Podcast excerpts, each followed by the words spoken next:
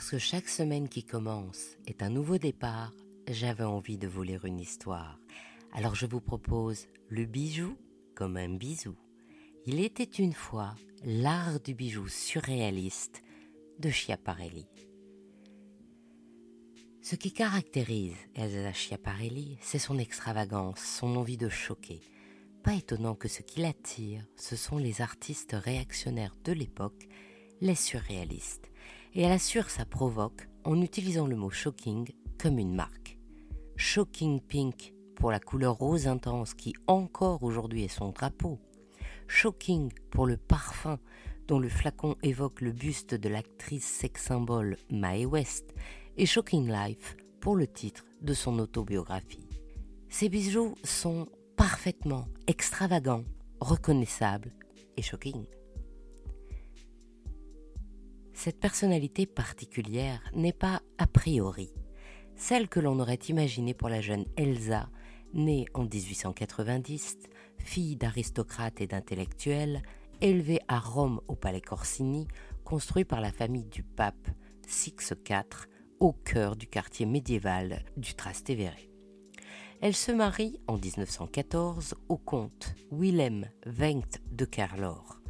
Son monde est érudit, son père est orientaliste, sa mère descend des Médicis, son oncle est astronome et son mari théosophe. Mais voilà, Elsa ne suit pas les règles.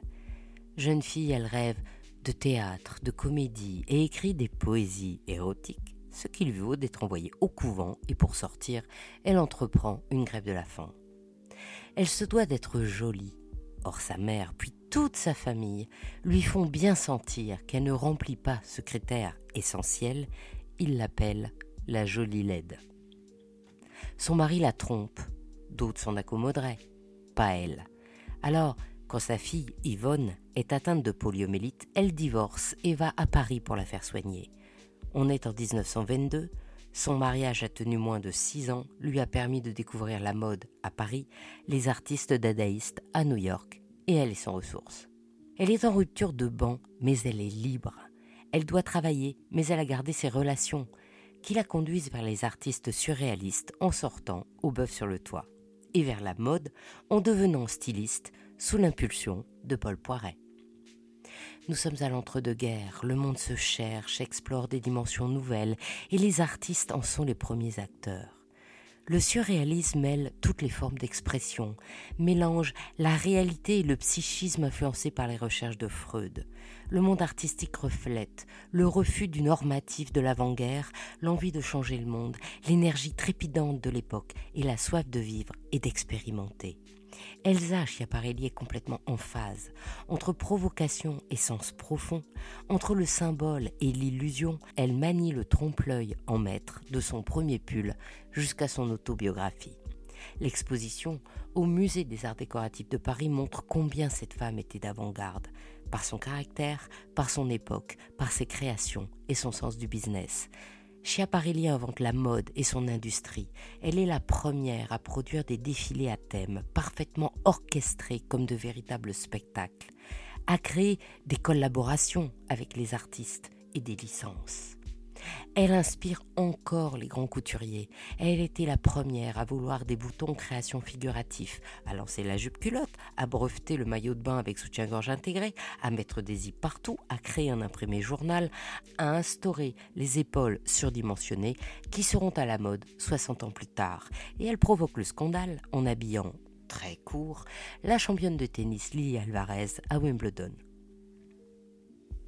Dans l'exposition au Musée des Arts Décoratifs à Paris, ce ne sont pas moins de 520 œuvres qui sont réunies. Certaines proviennent du leg qu'elle a fait en 1973 à l'Union française des arts du costume et dont le Musée des arts décoratifs conserve les fonds. Et elle montre l'étendue de ses créations, de la mode vestimentaire aux photographies et affiches ou encore les bijoux. Ces bijoux qui ont été créés du vivant d'Elsa sont rassemblés dans la deuxième salle. On commence gentiment par quelques boutons, puis une vitrine rassemble d'autres bijoux. Et je suis captivée. Bien sûr, je les avais vus en photographie, dans les livres et les magazines, mais en vrai, rassemblés sur tout un pan de mur, c'est tout simplement fascinants et leurs dimensions soulignent leur extravagance. Les motifs sont assortis et pourtant dissymétriques et ça me paraît tellement moderne. Il y a même une sorte de tour de tête comme des lunettes dont les franges dorées couvrent le regard et le visage. Mais tout d'abord, je vois le fameux collier aspirine.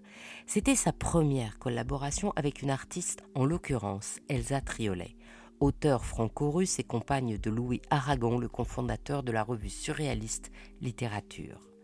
En rappelant les comprimés antidouleurs, ce célèbre collier en pâte de verre, fil de métal et galon de coton beige qui sera photographié par Man concentre l'univers surréaliste d'Elsa Schiaparelli et inscrit le bijou fantaisie comme objet d'art. Chiap, comme elle se nomme elle-même, a une grammaire imaginaire, facétieuse et bien sûr démesurée. Elle écrit dans son autobiographie nos bijoux inhabituels, des colliers de lierre émaillés, se vendirent comme des petits pains, tout comme les premiers bracelets et boucles d'oreilles en plexiglas. Au printemps 1936, l'artiste surréaliste suisse-allemande Meret Oppenheim vend à Elsa Schiaparelli le dessin d'un bijou. Il s'agit d'un bracelet en laiton recouvert de fourrure animale qu'Elsa inclut dans sa collection de l'hiver 36-37. Méret porte ce bijou au Café de Flore en compagnie de Pablo Picasso et Dora Maar qui admirent le bijou. Et ils imaginent de poursuivre ce geste créatif en recouvrant de fourrure tous les objets de la table. Le déjeuner en fourrure, qui comprend une tasse, sa soucoupe et sa cuillère, revêtue de fourrure, est aujourd'hui une pièce muséale qui appartient aux collections du Museum of Modern Art de New York. Elsa Schiaparelli a interprété les parties du corps humain dans ses bijoux. Yeux, oreilles, nez, lèvres et mains faisaient partie des obsessions d'Elsa pour l'anatomie, car le corps était, pour les avant-gardistes surréalistes des années 30, une interprétation très courante. Cocteau lui dessine un œil en 1937, qui deviendra une broche. En 38, c'est la bouche qui vient de la collaboration avec Dali. L'oreille et le nez suivront. Les dents aussi, comme ces immenses boucles d'oreilles qui, des oreilles aux épaules, montrent une mâchoire aux molaires dorées. Les planètes font aussi partie de son imaginaire. Il paraîtrait que Giovanni, son astronome d'oncle, disait que ces grains de beauté formaient sur sa joue le dessin de la grande ours. Alors elle transportera les galaxies et les étoiles comme motif dans ses collections. Il y a aussi bien sûr un bestiaire, serpents, lézards, poulpes, lesquels, dorés et surdimensionnés, participent à son extravagance bijoutière, ou encore, comme symbole, le cadenas et la serrure qui apparaissent vers 1935 sous forme de broderie et de bijoux. Et puis, comme on le voit au premier étage de l'exposition, depuis la réouverture en 2013 de la maison Schiaparelli rachetée par Diego Della Valle, le PDG du groupe Todd, les directeurs artistiques de Christian Lacroix à Daniel Roseberry réinterprète avec le même humour et la même démesure l'héritage surréaliste d'Elsa Schiaparelli. On connaissait les gants aux ongles peints d'Elsa. Daniel Roseberry crée des bijoux de doigts et de pieds. Elle s'est fait connaître par un trompe-l'œil et des éléments de corps. Daniel Roseberry crée des broches seins en spirale.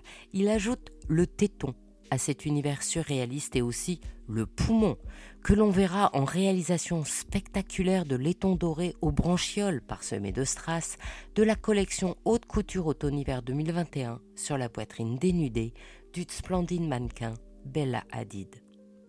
On peut voir aussi la colombe géante. L'histoire de la colombe et de Schiaparelli commence avec le tableau de Pablo Picasso, Oiseau en cage, et l'imagerie de l'oiseau se poursuit dans les créations de Schiaparelli sous la forme de phénix, d'hirondelles, porteurs de liberté, de renaissance et de paix depuis les années 40. Avec Daniel Roseberry, la colombe géante avec un rameau d'olivier dans le bec est portée par Lady Gaga à l'investiture du président élu Joe Biden sur une robe haute couture par balle dans ce pays de la liberté des armes à feu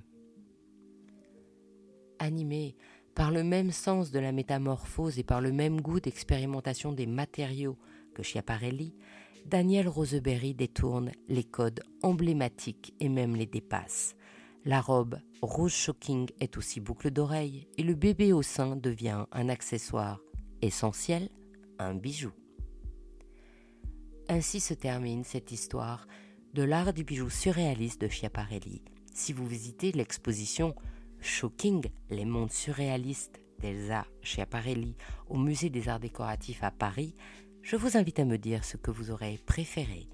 Vous avez le temps, c'est jusqu'au 22 janvier 2023. Je suis Anne Desmarais de Jotan et je donne une voix aux bijoux chaque dimanche. Et si vous aussi vous avez envie de faire parler vos bijoux et votre maison, je serai ravie de vous accompagner pour réaliser votre podcast de marque ou vous accueillir en partenaire dans mes podcasts natifs. La semaine prochaine, je vous retrouve sur Brillante, le podcast des femmes de la joaillerie, et la semaine suivante, nous nous retrouverons sur ce même podcast, le bijou comme un bisou. Quant au sujet du podcast, il était une fois le bijou, le seul podcast thématique de la joaillerie, c'est encore un secret. Pour ne manquer aucun de nos rendez-vous du dimanche autour du bijou, abonnez-vous à chacun de ces trois podcasts sur votre plateforme d'écoute préférée.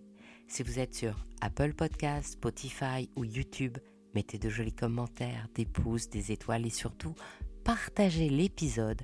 C'est ce qui permet de doper le référencement des podcasts. Je vous souhaite une jolie semaine, à la semaine prochaine pour votre prochaine histoire de bijoux.